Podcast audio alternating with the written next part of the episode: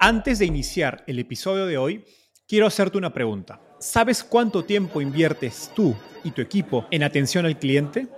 En el mundo de las startups, donde cada segundo cuenta y cada cliente es importante, Zendesk se convierte en tu aliado perfecto. Es como tener un equipo de superhéroes de atención al cliente a tu disposición. Zendesk es una plataforma omnicanal que integrará todos tus canales de comunicación como WhatsApp, email y redes sociales en un solo lugar. Gestiona tickets, ofrece una gran experiencia, aumenta tus ventas, pero sobre todo Construye relaciones cercanas con tus clientes gracias a Zendesk. Como beneficio exclusivo por ser parte de la comunidad startupeable, podrás probar el CRM de Zendesk completamente gratis por 6 meses. Y si decides continuar, tendrás 15% de descuento en tu primer año de contrato. Lo mejor de todo es que Zendesk escala de acuerdo a tus necesidades. Desde la oficina prestada donde empezaste hasta la compañía global que quieres construir. Compañías globales como Slack, Shopify y Airbnb confían en Zendesk para su atención al cliente. Ahorra tiempo, dinero y mantén felices a tus clientes. Encuentre el link con la prueba gratuita en la descripción de este episodio. Crecer profesionalmente, sea como emprendedor o empleado, suele implicar alejarte del trabajo individual y transformarte en un líder que ayude a más personas a hacer su trabajo con éxito. Esta transición de contribuidor individual a dirigir un equipo trae retos para los que no todos estamos preparados. No solo debes ser técnicamente hábil para resolver problemas, sino también debes tener la inteligencia emocional necesaria para construir un equipo que confíe en ti. Hoy conversamos con Federico Soria, manager de ingeniería en Airbnb, la startup que todos conocemos y revolucionó la industria hospitalaria y salió a bolsa en plena pandemia.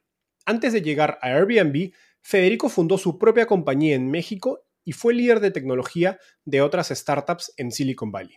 Hablamos sobre lo que se necesita para tener una carrera exitosa en el mundo de las startups, los retos de pasar de contribuidor individual a manager y cuáles son las mejores prácticas para liderar un equipo de alto rendimiento. Además, Federico nos contó cómo funciona desde adentro el estilo de liderazgo y la cultura de Airbnb. Gracias al buen Christian van der Herz de Platzi por su introducción y recomendaciones de preguntas para esta gran charla con Federico. Hola, mi nombre es Enzo Cavalier y soy un convencido de que el emprendimiento en tecnología es una oportunidad histórica para resolver los problemas más urgentes de Latinoamérica. En este podcast conversamos con emprendedores e inversionistas de las startups más impactantes de nuestra región para descubrir cómo se idearon, escalaron y levantaron venture capital para solucionar problemas tan grandes como la educación, las finanzas y la salud. Recuerda visitar www.startapeable.com donde encontrarás todo un ecosistema de recursos para tu camino startup. Hola Fede, ¿qué tal? Bienvenido al podcast. Hola, gracias por tenerme. No, feliz de tenerte. Fede, empecemos con un poco de historia. Cuéntanos cómo llegaste al fascinante mundo de las startups. Llegué empezando, empezando siendo programador, saliendo de la carrera. Eh, tuve una fascinación por Ruby, el lenguaje de programación, y resultó que muchas startups estaban utilizando ese lenguaje. Entonces, cuando iba a conferencias de programación y todo eso, eh, la mayoría de la gente que conocía estaban en startups y estaban empezando cosas. Eh, famosamente, por ejemplo, me tocó estar dando eh, una conferencia y la conferencia que seguía era este programador que se llama Tobias, que es el founder de Shopify. Entonces era como que estabas dentro de ahí del ambiente cuando iba creciendo el ecosistema de programación de la mano con el ecosistema de startups. Eh, y ahí es cuando me enamoré de, de, de, este tipo de forma de trabajar, este tipo de empresas. Genial. Ahora me, me gustaría profundizar en, digamos, en el último paso en tu carrera por, por Airbnb. Guíanos un poco por tu progresión dentro de la compañía. ¿Cuáles digamos, han sido los, algunos de los momentos claves para destacarte y qué te llevaron del rol inicial al rol actual de, de manager de ingeniería? Pues mira, llevo seis años en Airbnb, seis años y, y algo, eh, como seis años y medio. Entré a Airbnb como un programador de full stack, diagonal backend. Eh, muchos me preguntan, oye, ¿cómo le hiciste para entrar a Airbnb? O sea, ¿a quién conocías o algo así? Uh, y la respuesta es, apliqué en Internet. o sea, para todos aquellos que piensan que necesitan una conexión o algo así, es, apliqué en Internet, eh, como cualquier otra persona en el mundo. Entonces, este, apliqué, entré, trabajé un año como programador de backend dentro del equipo de Instantbook, que fue promoviendo y creando eh, pues el, producto de Instantbook que es, te ayuda ahora como si fuera un hotel en Airbnb, no te tienes, no tienes que hablar con la persona y coordinar cosas. Eh, después de eso, formamos un equipo de, de Lux, que es eh, lujo dentro de Airbnb, y ahí entro directamente como manager. Después de estando en Lux, ya empiezo a manejar, eh, pues el equipo de ingeniería que manejaba empieza a crecer y me empiezan a dar más y más y más equipos. en Lux termino siendo el encargado del producto, tanto como manager de ingeniería y empiezo a manejar otros productos, otros equipos de ingeniería y por los últimos dos años y medio, tres años, eh, soy manager de managers. Entonces eh, ya son muchos equipos, muchos productos. Eh, yo creo que la única tela que los conecta, aparte de yo ser el manager, es que casi todo es del lado del host. Entonces todo es, todo es acerca de cómo obtener más casas, eh, más hosts, co-hosts, ambassadors, lujo, eh, cómo mandar eh, fotógrafos a que tomen fotos de tu casa para que se vea mejor y se rente más fácil, guías para los hosts, etcétera, etcétera, etcétera. Es, muchos productos. Es, es todo un esfuerzo lo que Airbnb hace por, por los hosts, tengo entendido, comunidad, features, productos complementarios, etcétera. Ahora, em, digamos, nos has contado toda esta progresión, eh, pero creo que has tenido varias etapas en tu carrera. Hace varios años en, Hermosillo fundaste eh, tu propia startup. Eh, para quienes nos escuchan y no son de México, Hermosillo es una ciudad al norte de México. Em, y luego, bueno, trabajaste en un par de startups en San Francisco antes de unirte a, Airbnb. ¿Qué, ¿Qué, has aprendido acerca de cómo hacer carrera en startups? ¿Qué prácticas, mentalidad o consejos le das a personas que están empezando a trabajar en una startup? Al momento de entrar a una startup te das cuenta de que, pues primero no sabes nada y, tomar una startup como una escuela. Vas a aprender muchas cosas eh, y vas a aprender a hacer, ¿cómo te diré? los problemas de una startup, por ejemplo, es que de repente necesitas un diseño y no eres diseñador. Pero a lo mejor eres suficientemente eh, diseñador para hacer ese 20% que se necesita para avanzar al siguiente problema. Y el siguiente problema, dices tú, oye, nunca había tenido que hablar con clientes y ahora estoy pasando cuatro horas al día hablando con clientes. No, no sabía antes, no lo había hecho antes, pero empiezas a aprender a cómo hablar con clientes y a tener ese tacto y, y ayudarles, pues, porque te están pagando. No hay, no hay nada más grande en el mundo que, que alguien que esté depositando dinero en tu cuenta por el servicio que estás brindando. Y en startup es normalmente una página de internet. Inclusive a veces se nos olvida de que dicen, no, no, no, voy a automatizar la respuesta y voy a hacerlo todo para que se vea que soy una compañía. No, pon tu cara, o sea, que, que, que sepan que estás hablando con Federico y que es una persona del otro lado, no una compañía, no al contrario. Es, este es tu superpoder cuando eres pequeño, o sea, que estás hablando con una persona, no con una compañía. Yo creo que el número uno es, vas a hacer mil roles y cada rol va a ser diferente cada día porque cada problema es diferente cada día y así vas aprendiendo.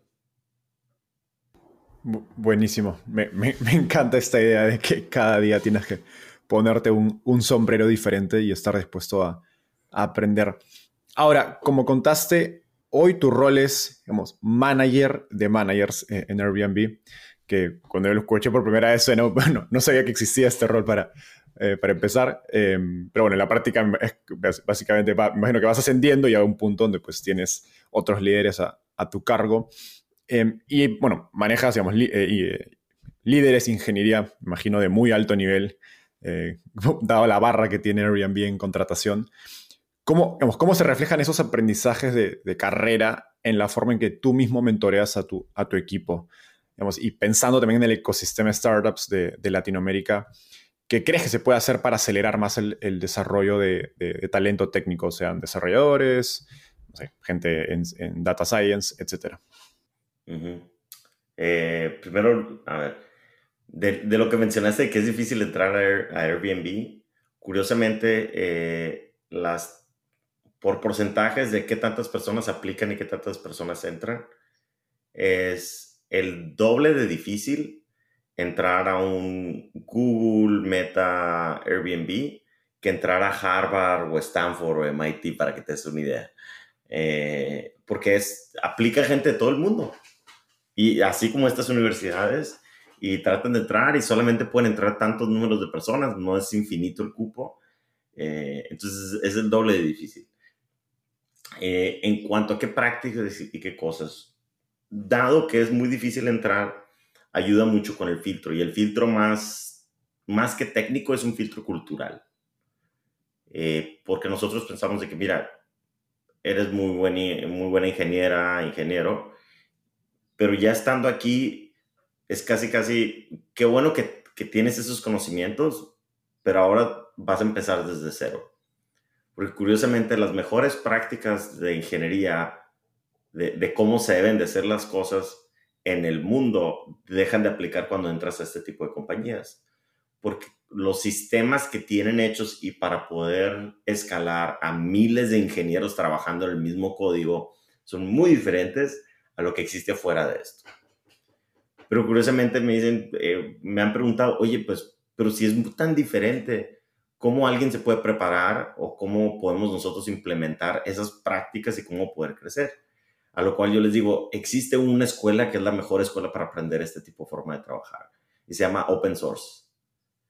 De la misma forma que gente extraña alrededor del mundo puede colaborar en el mismo código y pueden hacer que ese código evolucione y crezca, es lo mismo que pasa dentro de estas compañías grandes, de cómo convences a alguien que tu solución es la correcta, cómo convences a alguien que la solución, que busca soluciones que no sean la más inteligente o, la más efectiva en cuanto a, cómo corres un servidor o cómo haces cosas, sino la solución la cual más gente entienda dentro de una compañía o de tu equipo, o que puedan vivir más fácil con esa, que puedan mejorarla más fácil. Entonces, entonces empiezan a ser más problemas humanos y menos problemas técnicos. Y eso es lo que, lo que tiene que uno aprender, de que uno piense, no, pues yo, sé, yo programo todo el día. Pero, sí, pero tu problema no es, sí, que el código que estés haciendo o el trabajo que estés haciendo sea bueno, pero tu problema número uno es que el que está sentando, sentado enseguida de ti pueda trabajar contigo pueda hacer el trabajo que está haciendo contigo. Y eso se aplica no nomás a ingeniería, sino a todo, porque la realidad es, el, problema más grande es cuando tienes que colaborar con gente. Si estás tú solo en tu burbuja, por así decirlo, pues date, eres tú nomás. Qué interesante, o sea, es, es, un paradigma totalmente diferente. Y cuando te refieres a estas empresas, entiendo que estás hablando de Big Tech, o sea, compañías donde hay miles de miles de ingenieros eh, participando, digamos, o contribuyendo a, un mismo producto o un mismo código. Ahora, algo que, me interesa, porque te he escuchado hablar muy eh, proactivamente, o que lo tomas muy en serio, es el tema de coaching y mentoring de tu equipo. Cuéntanos alguna, algunas de las cosas que haces, eh, si son propias, son partes de la cultura de Airbnb, eh, pero básicamente cómo trabajas con, digamos, con tus reportes directos y también con estos managers que a la vez tienen equipos digamos, a los que están ayudando. Sí, pues técnicamente cosas que, hacemos es la cultura de one-on-ones. El one-on-one es esta reunión que tienes por, depende de cada quien, pero en teoría no debe ser menor a 30 minutos. Es 30 minutos ya sea una vez a la semana o cada dos semanas. Si es skip level, skip level sería yo platicando con un ingeniero de un manager que me reporta eh, ese puede ser, esos los hago como una vez cada seis meses. Eh, entonces, hablando con estas personas es dedicarle el tiempo y sentarte a escuchar. Tu, tu, rol ahí es escuchar y, saber cómo ayudarles en su carrera. Y, y, normalmente no hablamos de cosas técnicas. Y a veces es muy común que entres dentro de un problema que se vuelve un status report Es de que, ah, esto es lo que he hecho, esto es lo que hago y esto es lo que estoy haciendo. Y es como que, mm, no. Eh, déjame te cambio la conversación. ¿Cuáles son tus aspiraciones? ¿Qué necesitas de mí para llegar a esas aspiraciones? ¿Cómo yo puedo ser un mejor manager para ti? Y siempre, y, cada vez en cuando los agarro en curva y les digo, y me tienes que decir una cosa que pudiera estar haciendo mejor para ayudarte. Me tienes que decir, o sea, los forzo y los, los agarro muchas veces en curva. Entonces, la cultura de one-on-one se me hace muy importante y, y es como que, eh, así como cuando estás grabando un podcast de que, ok, cero interrupciones, somos tú y yo y vamos a hablar de esto, es este, esto que le digo, eh, expect best intentions, que espera las mejores intenciones, tanto que venga de la compañía, de tus managers, de leadership y de la gente con la que trabajas. Nadie aquí se levanta en la mañana diciendo, oye, ¿sabes cómo me voy a fregar a esta persona? ¿Cómo le voy a hacer la vida de cuadritos? ¿Cómo voy a estar en desacuerdo el día de hoy con esta persona? Nadie, nadie se levanta de esa forma en las mañanas. Entonces, y nadie está en tu contra. O sea, todo el mundo queremos que salga adelante la compañía, que salgas tú adelante, todos. O sea, los intereses están alineados de entrada. O sea, y cuando empiezas a pensar de esa forma y, y le dices, bueno, pues sí es cierto, o sea, todos los intereses de todos están alineados, porque la otra cosa es, no hay competencia. Eso es algo de Airbnb. No hay competencia. La gente no compite contra otros, porque todos estamos en el mismo bote. Y a las cosas que te dije antes es, no se trata de la mejor solución, se trata de la solución que llegamos en conjunto. Entonces, todos esos tipos de herramientas hacen un sistema, un ecosistema de trabajo, pues muy bonito, porque pues todos es, es como que están alineados y Genial. Y de, hecho, más adelante vamos a hablar un poco sobre la cultura Airbnb y esos son dos temas del Expect Best Intentions y, y, no hay competencia interna que me gustaría eh, profundizar porque sé que en otras compañías grandes de tecnología sí pasa, entonces me, gustaría entender ese, ese, paralelo. Pero antes de, digamos, de, entrar ahí, eh, me gustaría hablar un, digamos, acerca de management, que es un tema que un poco hemos estado eh, ticiando o hablando eh, en partecitas en los últimos minutos. Cuando nos conocimos, em, me acuerdo que estábamos en un bar acá en San Francisco, eh, Cristian de, de, Platzi nos, introdujo y me sorprendió la claridad de, digamos, de pensamiento y frameworks con la que estabas hablando acerca de, digamos, de gestión de personas o management. Em, y, en esa conversación recuerdo que dijiste algo que me, me dejó pensando, que es en ingeniería te, digamos, te ascienden a manager por ser eh, un buen ingeniero a nivel técnico, que es un skill diametralmente opuesto a ser eh, eh, manager. Eh, cuéntanos un poco este, esta idea y digamos, qué ha sido lo, más difícil en tu, en, tu, propia transición de, digamos, de contribuidor individual a, manager. De hecho, un chiste interno es de que cuando alguien lo ponen como manager, le decimos felicidades y más sentido pésame. Porque lo que es muy importante es que en la compañía y, en mi opinión personal, eh, en Latinoamérica, por ejemplo, tenemos este estigma que, el manager es un ascenso, es una promoción. De hecho, eh, en las compañías de, Silicon Valley Tech, ser manager es un movimiento horizontal. No hay cambio de paga, no hay más perks, no hay nada. Es nomás, estabas haciendo una cosa, ahora vas a hacer otra y no, inclusive está casi prohibido que quieras de que te estén promoviendo y luego te cambies a manager. O sea, no, no, tú te quedas donde estás, pero ahora estás haciendo otra, otro trabajo. Y en base a eso, eh, se hace adrede para reforzar que este es otro trabajo, que esta no es una promoción. Y, y sí, los skills, pues muy diferente. O sea, no hay una escuela de manager de ingeniería si te pones a pensarlo. O sea, es, la vida, es, trabajando, es, eh, yo siempre he dicho que como aprendí a ser manager, eh, viene de mi experiencia siendo ingeniero eh, y lo agarré de los mejores managers que he tenido y de los peores managers que he tenido. Porque algo muy importante es, si te agarras de las peores experiencias que has tenido y dices tú, yo quiero ayudar a que nadie pase por lo que pasé. Y te pones a pensar de eso y eso te ayuda mucho. Dices, una de las cosas que siempre digo es, eh, no surprises. Odio las sorpresas. Como manager es lo menos que quieres, porque tu trabajo es hacer que, que el bote vaya steady y que vaya para enfrente. Entonces, cualquier sorpresa es como que, híjole, eh, tengo que ver cómo, cómo arreglo este problema, cómo hago esto. Pero cuando mantienes todo, eh, eh, va muy bien. O la clásica también es de que si ningún ingeniero en tu equipo se está quejando de nada, se te viene un problema muy grande.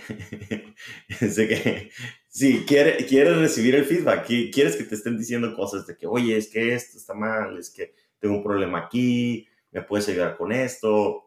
Y en eso podemos trabajar. Pero alguien que no te diga nada significa que te va a decir el día que, oye, me voy a salir del trabajo. ¿Por qué nunca te has quejado? Es que he tenido mil problemas, pero nunca te he dicho. Este, guardar, guardar todo para, para, para, el final.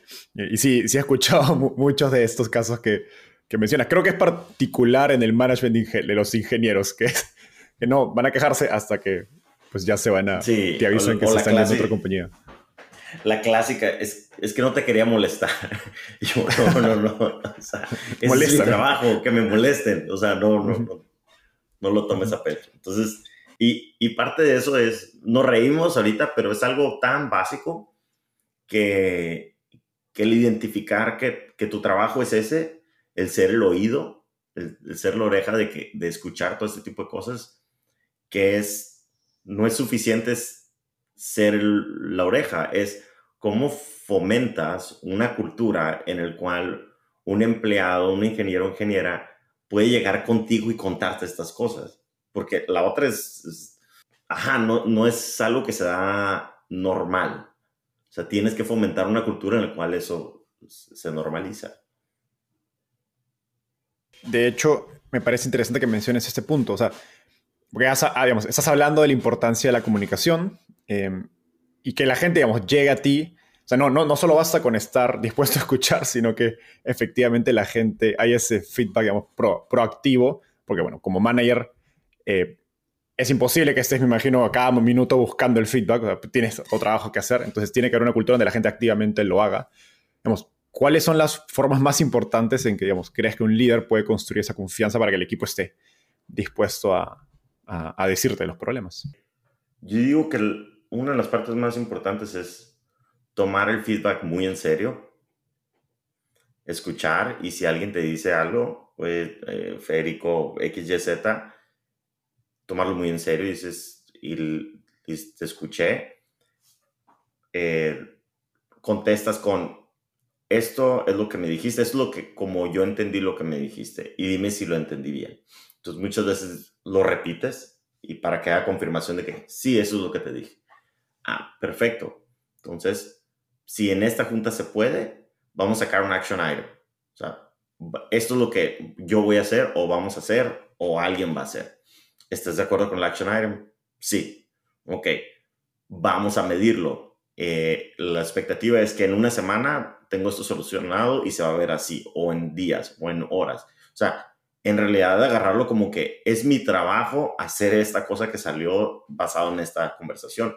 Y cuando tú reportas de que, ah, ok, ya se hizo, ya está hecho esto, es cuando dices, oye, qué padre es eso, te voy a venir a decir más cosas. No sabía que, porque la otra cosa es de que uno piensa que, que la gente trabaja para el manager. La realidad es totalmente opuesto. O sea, yo estoy aquí para servir a la gente.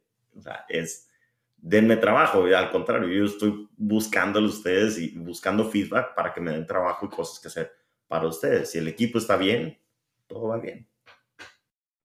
¿Qué tanto esta mentalidad de tú como manager sirves al equipo en lugar del revés viene de tu experiencia propia versus la cultura de Airbnb, ya lo que has aprendido estando dentro de Airbnb? Yo creo que es un poco de las dos.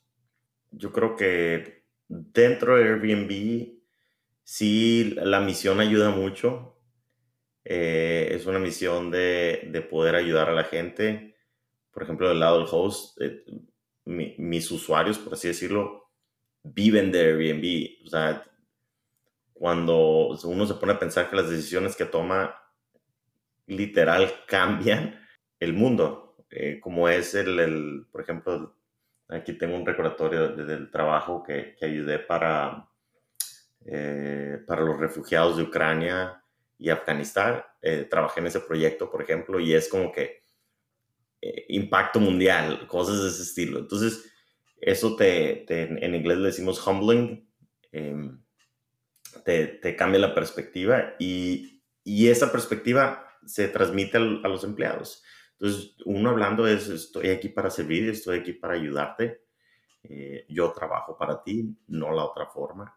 Y siempre, eh, pues, respetando las formas en, que trabajan los ingenieros. Por ejemplo, eh, pequeñas cositas que vas haciendo, celebrar los aniversarios de los años que llevas dentro de la empresa, celebrar los cumpleaños, celebrar las victorias, estar ahí para cuando son las caídas, ayudarlo. Es, casi como ser una amalgama de un buen papá, un buen novio, eh, un muy buen psicólogo, eh, etcétera, etcétera. O sea, todos estos roles de, ayuda, de confort, de todo esto, es, una reunión de todo eso en cuanto a la gente. Y, si te fijas, todas mis conversaciones han sido, lo que he platicado hasta ahorita, es todo de, se, trata, se trata de la gente, no estoy hablando de, no te he hablado de, de a quién reporto yo, o qué cosas tengo que rendir, o sea, yo tengo eh, OKRs o KPIs que le decimos también, o sea, yo tengo esas cosas, tengo métricas y tengo, tengo que hacer unas entregas de proyectos, yo tengo que hacer estas cosas, pero mi trabajo en sí no es eso, es la gente porque si se me va la gente, no puedo entregar nada de esto. o sea, es, lo otro es, un output metric, le decimos. El input metric es la gente. Y es lo más importante, porque sin, sin la gente, nada sale del output. Entonces, por eso el enfoque que quieres pensar siempre un manager no es de que los proyectos, eh, moví las métricas y todo eso. ¿Cómo está tu equipo? Genial. Ahora, hablaste de, que es un buen novio, que es un buen padre. Me gustaría profundizar en qué, hace, un, buen manager, más a nivel, conceptual. ¿Cuáles han sido, digamos, sus aprendizajes más importantes acerca de cómo gestionar un equipo? Un buen manager es el que primero se enfoca obviamente en las personas, pero a la vez eh, piensa más adelante. Decimos de que entre más senior seas, sea, tu puesto sea más alto, más lejos tienes que ir pensando. Y si te vas al CEO, tiene que pensar en 5 o 10 años en adelante, ¿no? Entonces uno como manager eh, normalmente tienes que estar pensando 6 meses en adelante, un año adelante o dos años adelante en cuanto a proyectos y personas. Y así marcas la trayectoria y, y es la amalgama de, bueno, esto es lo que pide la compañía y esto es lo que necesita la persona y, tratar de juntar esas dos cosas. Y cuando las cosas están alineadas, significa que la ingeniera o el ingeniero está haciendo el mejor trabajo posible que la compañía piensa que es lo mejor que pudieran estar haciendo. Entonces todo está alineado y ahora nomás se, se, trata de, la ejecución. Entonces uno como manager tiene que estar consciente que tu trabajo es como que juntar las dos cosas, porque si está de si no está alineado, eh, una, o la persona está trabajando en algo que no debería estar trabajando, eh, o dos, sí está trabajando en lo adecuado, pero odia su trabajo. Entonces, esas son las cosas que son difíciles y normalmente eso viene un reflejo del manager que asignó ese trabajo o, no supo conectar muy bien ese trabajo. Y eso es, eh, los que hacen bien son los clásicos equipos muy exitosos o productos muy exitosos. Y no es porque el manager lo haya hecho, sino es encontrar la gente indicada para trabajar en el proyecto indicado. Ahora, estando tú, digamos, en un puesto de manager donde tienes managers por encima tuyo y managers por debajo, ¿qué tanto esa alineación depende de ti? Como, pensando, porque para un CEO, claro, él establece la alineación y eso impacta a todos eh, porque ya no hay nadie más por encima, quizás el, el consejo, eh, el directorio, el board, Pero en tu caso tienes que jugar con ambos lados. ¿Cómo, ¿Qué tanto de esa alineación de objetivos depende de ti? ¿Qué tanto no? ¿Y, cómo, cómo, juegas con ese, con ese balance? Mucho. Eh, curiosamente dices tú, ¿quién está arriba del CEO? Te vas a reír. Los usuarios. Los usuarios están por arriba del CEO. Especialmente si es una empresa pública, literalmente los shareholders que son los usuarios. Eh, y, hoy en día puedes decir que Twitter, los usuarios de Twitter, o sea, si, si alguien llega y se queja de Airbnb, a millones de usuarios se quejan por algo o algo así, o sea, o de Tesla o de cualquier otra compañía, créeme que el CEO va a decir algo, o sea, entonces los usuarios son los que están arriba del CEO. Em, ¿Cómo funciona la alineación? Sí, eh, parte de mi trabajo diario es alinear esas cosas. Eh, y normalmente como se ve es, tienes las métricas o lo que está queriendo hacer la empresa de, de alto nivel y te dicen, oye, Federico, eh, estos son los proyectos, este es el proyecto que necesitamos que tu equipo haga y, y, es más o menos definido. Entonces, te lo dan a ti y tú trabajas con otros managers de diseño, producto y todo, y tu equipo, y defines cómo vas a resolver ese problema. Regresas y dices, este es nuestro punto de vista de cómo queremos resolver el problema. Y es jugar ese baile de arriba para abajo. Entonces, no es que todo viene de arriba o todo viene de abajo, sino se crea un, un canal de conversación y cómo van llegando a un punto de que, ah, yo estoy totalmente de acuerdo y yo también, y lo que estamos haciendo estamos de acuerdo, y es un trabajo en equipo, y cómo crear esos canales de conversación y, que haya comunicación directa y, que estemos haciendo algo de impacto, es, pues eso es, es, un baile, básicamente. Eso sí lo aprendí en Airbnb. Eh, no había antes trabajado en una compañía así de grande en el cual ese baile era tan importante recuerdo que, digamos, en, esta conversación en que nos conocimos, creo que hablaste o hiciste referencia a este baile que es el, trabajo de management a tres niveles, digamos, hacia arriba, hacia abajo y, digamos, y, tus paralelos. Eh, explícanos un poco más este, este concepto eh, que entiendo que digamos, eh, lo aprendiste en Airbnb y cómo entenderlo ha impactado en tu, en tu estilo o forma de, de, de management o gestionar personas. Claro, mira, eh, pues sí, el, una de las cosas que siempre digo es de que el trabajo ya al día a día está dividido en tres.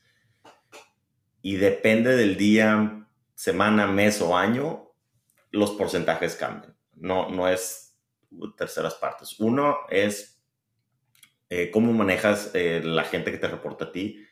Les creas una, un career framework, cómo van a avanzar ellos en su carrera, cuáles son sus objetivos, eh, y cómo les ayudas a llegar al siguiente paso en su carrera. ¿no? Dos es cómo trabajas con tus peers, que son ya sea otros managers eh, o director de producto o, gente de diseño, y cómo con ellos creas una estrategia de, de, qué es lo que quieres ejecutar a grande escala, el proyecto y todo eso. Y la otra es eh, a la gente que le reportas ya sea hasta arriba, hasta el CEO, y, cómo le comunicas de cómo vas y cómo los involucras a ellos dentro del proceso, porque eso es algo muy importante. Eh, si tú vas y, tú haces tu trabajo y no, o sea, no los involucras para nada, el 99% de las veces va a parecer que tú entregas y lo que entregas van a decir, mm, no es lo que esperaba.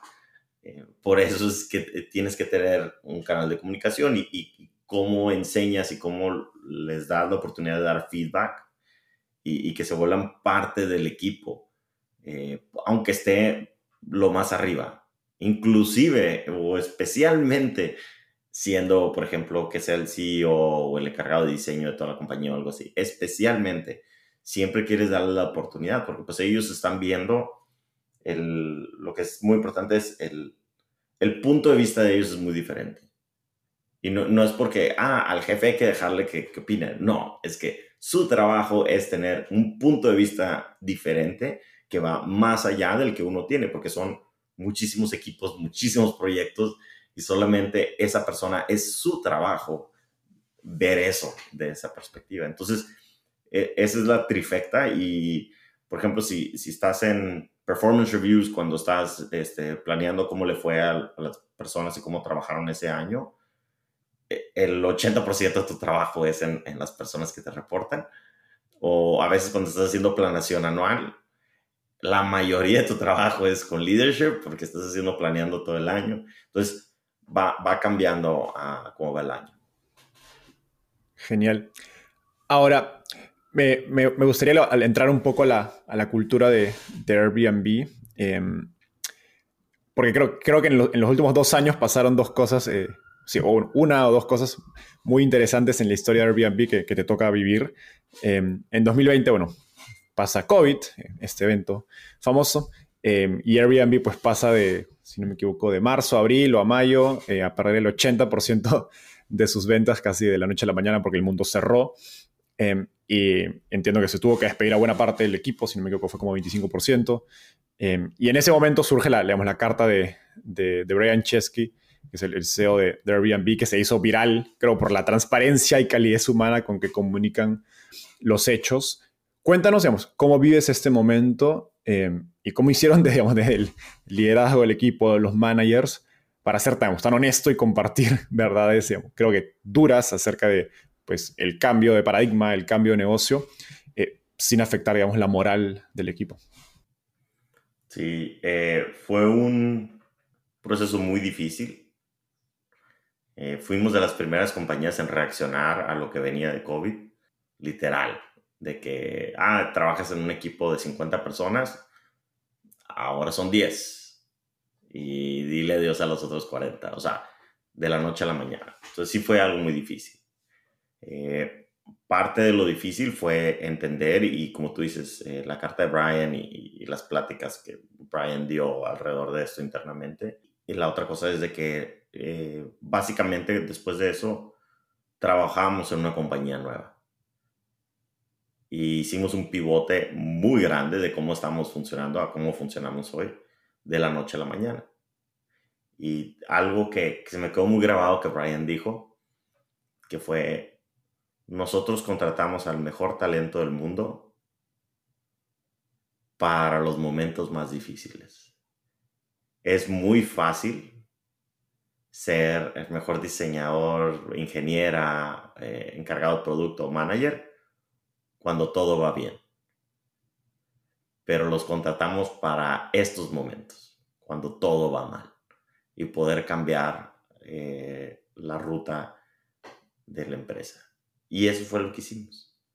Eh, cambiamos todo, o sea, fue, y cuando te digo otra compañía es porque, ah, si estás haciendo esto, ahora estás haciendo esta otra cosa. De la noche a la mañana. Oye, pero ya casi terminó. Es otro mundo, o sea, lo que estábamos construyendo ya no aplica. Literalmente, bórralo, tíralo. El día de mañana empezamos a hacer otra cosa.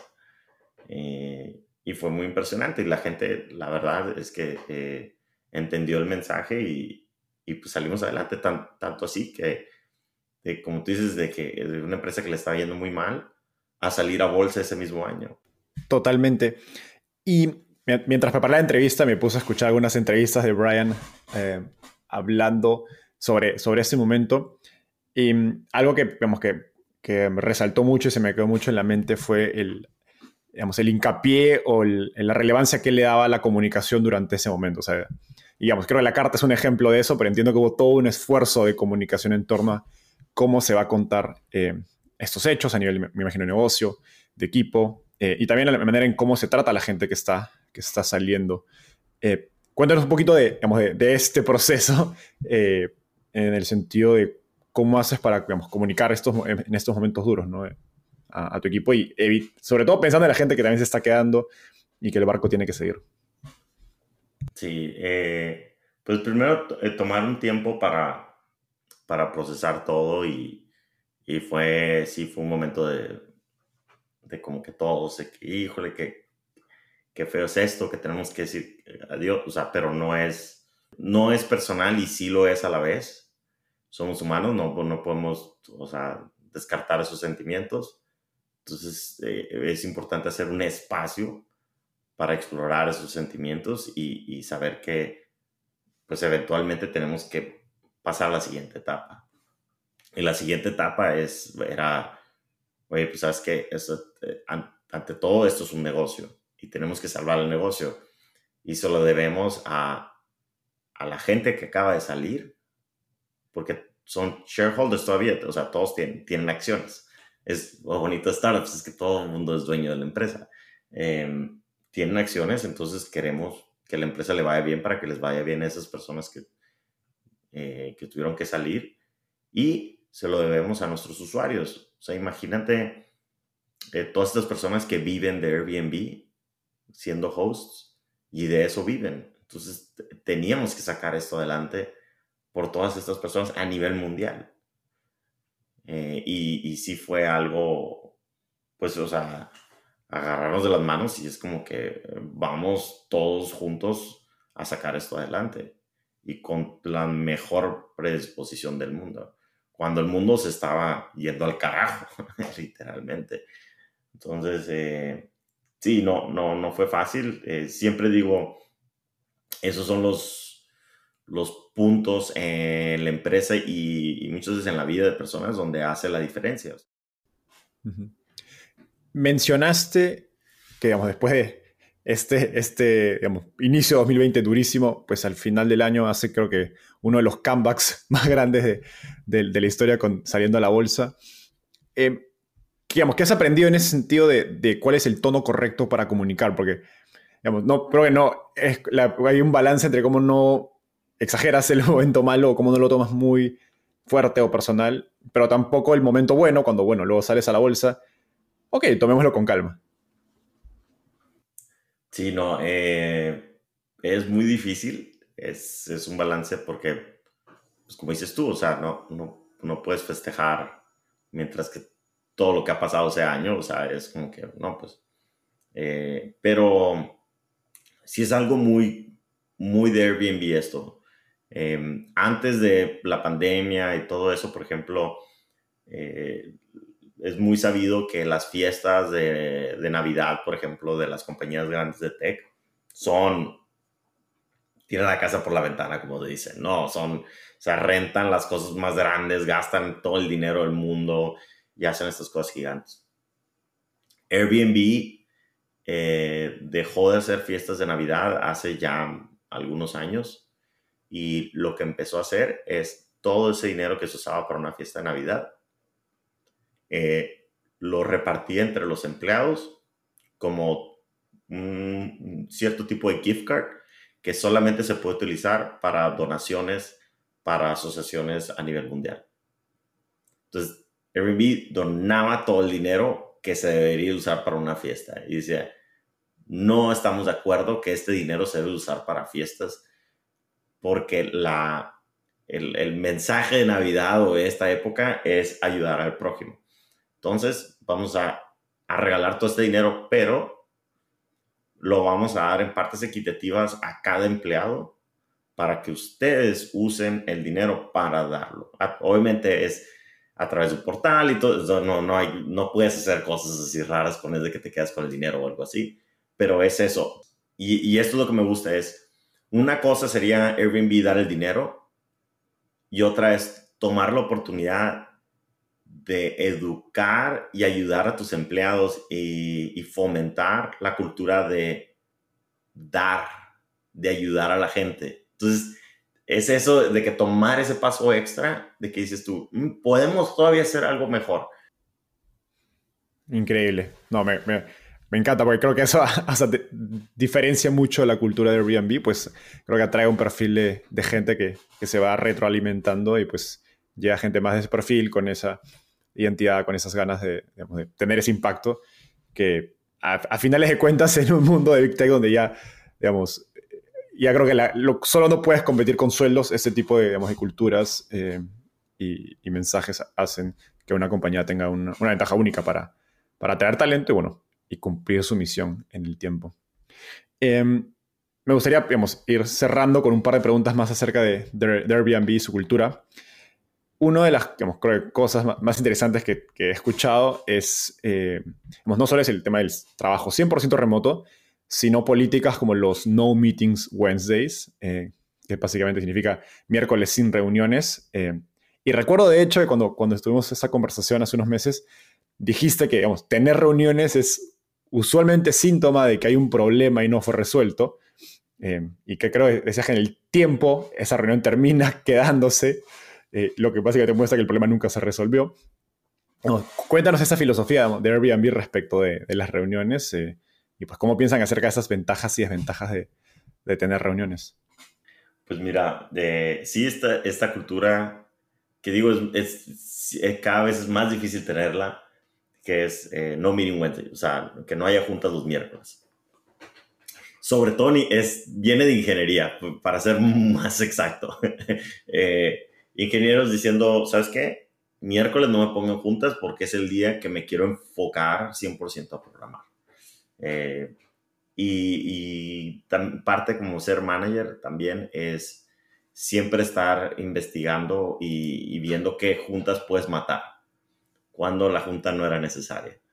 Eh, y tratar de decir, oye, creo que eso puede, pudo haber sido un email. No, no, hay necesidad de una junta o un mensaje en Slack.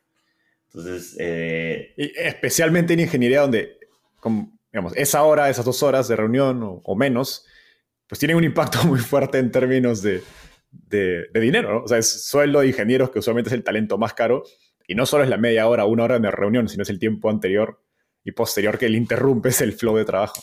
Así es. Sí, eh, una frase que me gusta decir que a veces ponen una junta y les digo, e, esta junta está muy cara, les digo, o sea, es una hora de todas estas personas, está, están seguros que quieren gastarlo de esta forma y ya se quedan pensando, oye, pues sí cierto, digo, sí, ajá.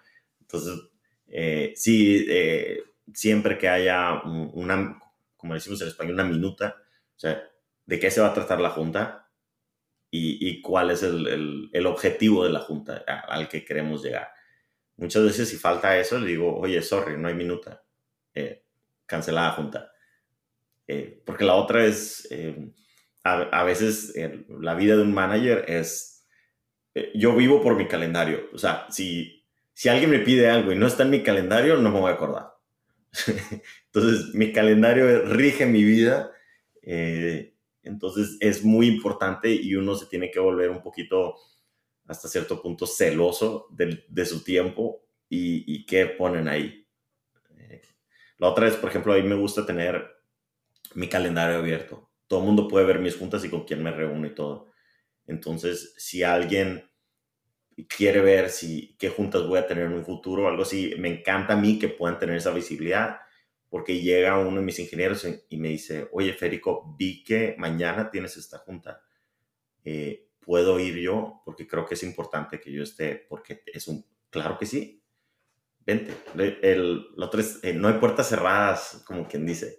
De hecho, en las oficinas de Airbnb nunca hubo puertas cerradas, nunca hubo, eh, alguien tiene su cubículo, su, su oficina de que, cierra la puerta, por ejemplo. No hay. Todo, ni Brian, nadie.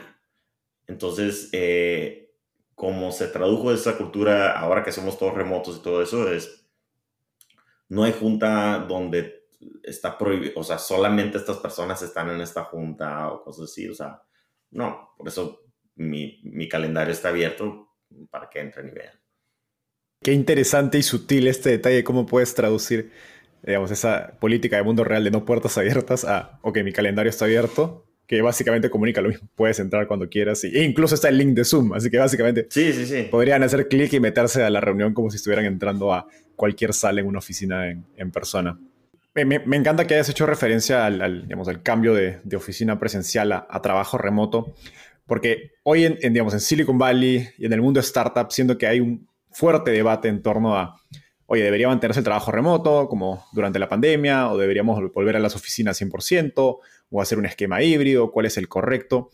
Eh, y, lo he escuchado constantemente como una de las eh, preocupaciones más altas de, managers, emprendedores, que dicen, no puedo, ya no sé cómo medir el performance de mi equipo, o se habla del este concepto del quiet quitting, donde la gente pues está conectada a Zoom pero, o a un Slack, pero no está activamente contribuyendo.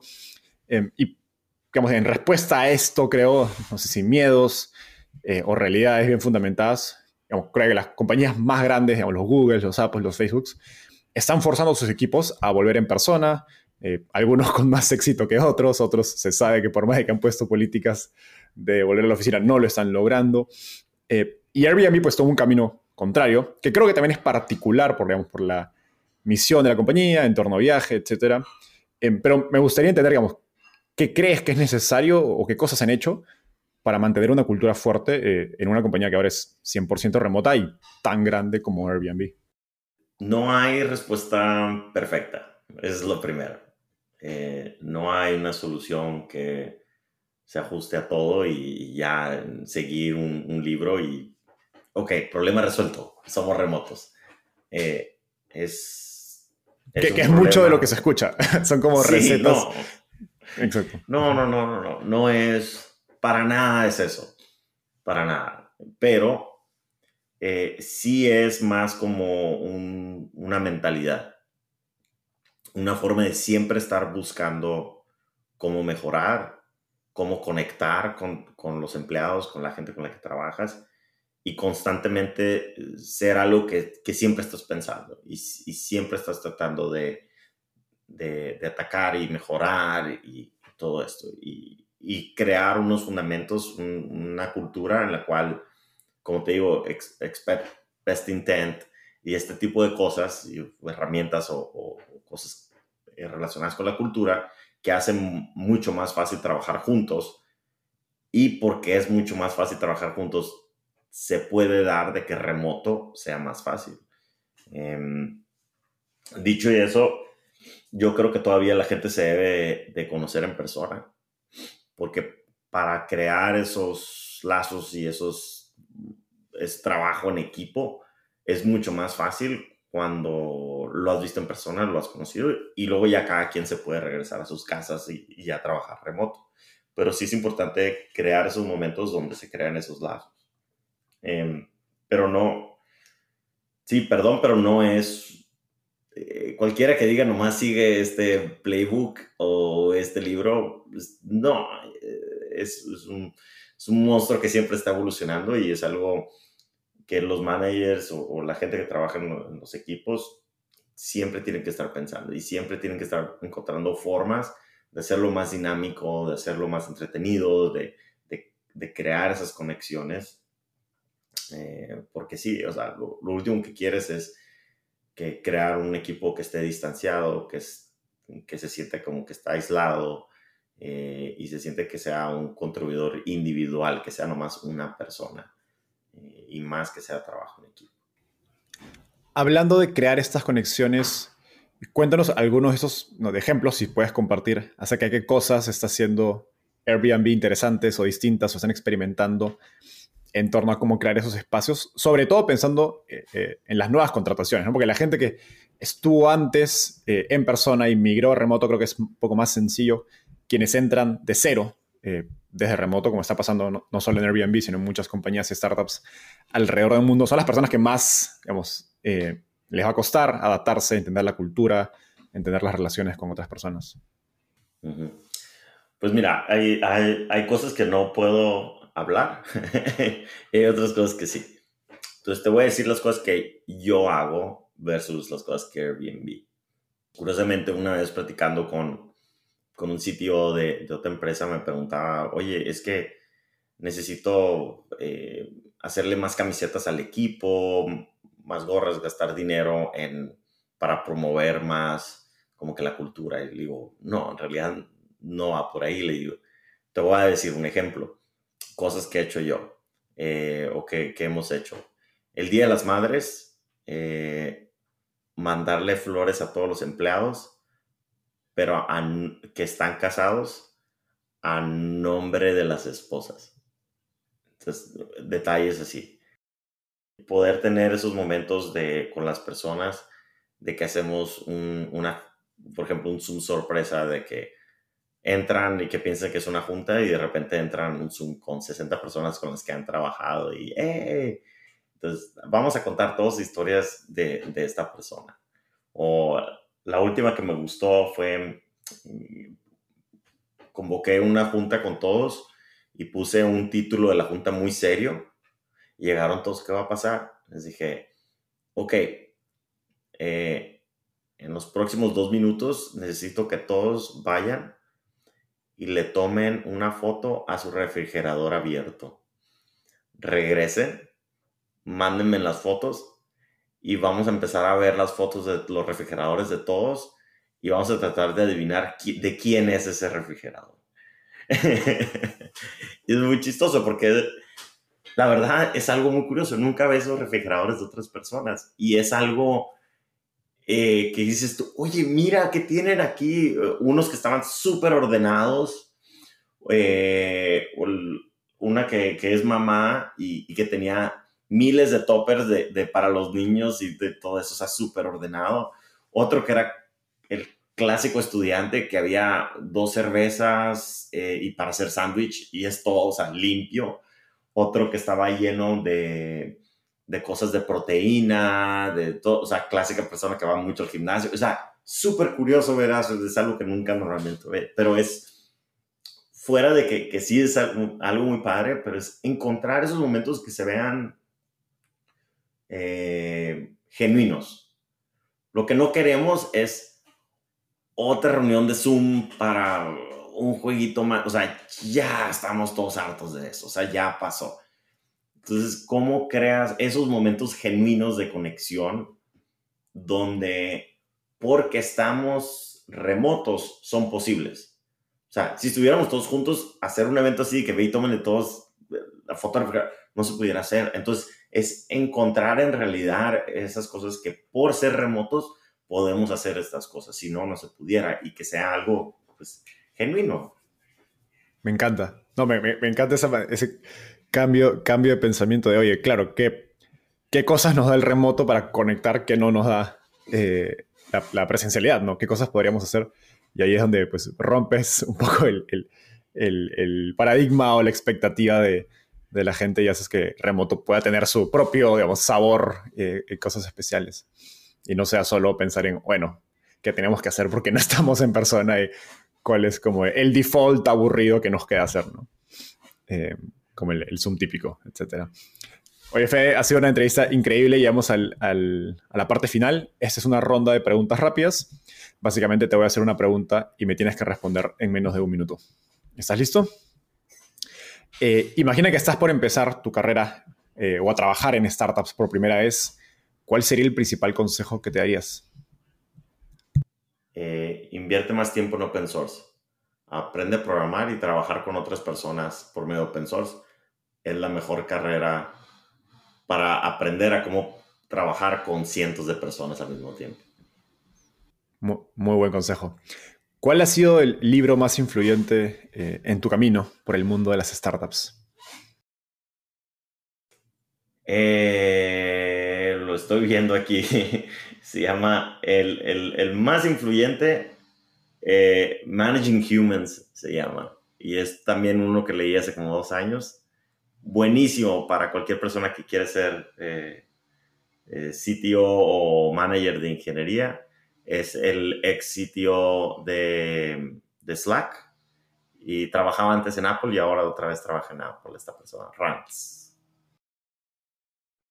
Buenísima recomendación. Primera vez que, la escuchamos en el podcast. Y finalmente, ¿qué te gustaría cambiar del mundo de las startups en Latinoamérica? Yo creo que la parte que la gente piensa que tiene que estar acá en Silicon Valley para ser una empresa del calibre de Silicon Valley. Eh, más ahora que todo el mundo está remoto, o sea, la ubicación no importa. Tu forma de pensar, sí. La gente que está aquí en Silicon Valley tiene una forma de pensar muy única, pero yo creo que no tiene nada que ver la región. Entonces es más enfócate eh, en el mindset de Silicon Valley, por así decirlo, más que la ubicación específica. Me, me, encanta esta recomendación porque yo, yo lo sentí viniendo a San Francisco por primera vez hace un año y uno aterriza, llega a la ciudad y dice, oye, esta ciudad no tiene nada del otro mundo. Uno espera una ciudad futurística o algo como que se hace el futuro y bueno, y sobre todo San Francisco, que no es una ciudad muy ordenada ni limpia. Esto podría estar en Latinoamérica tranquilamente, pero como dices, eh, Silicon Valley está en la mente de las personas, eh, cómo la gente conecta, ambición, resolver problemas, trabajar por por verdadera pasión y no necesariamente por, por dinero. Eh, creo que son esas cosas las que hacen especiales a, a esta ciudad. Pero que se pueden exportar tranquilamente a, Ciudad de México, a Lima, a Colombia, etc. Fede, ha sido un gustazo tenerte en el podcast. Gracias por, el tiempo y a nuestra audiencia nos vemos en un próximo episodio. Bye.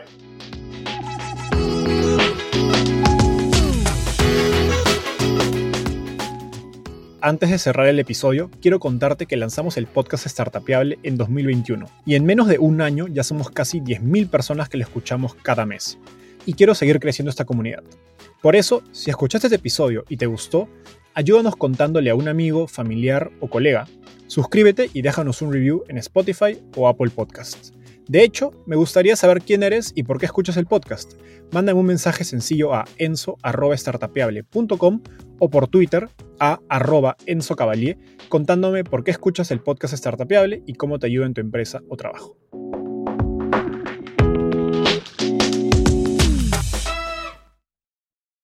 Este es un podcast producido por Explora.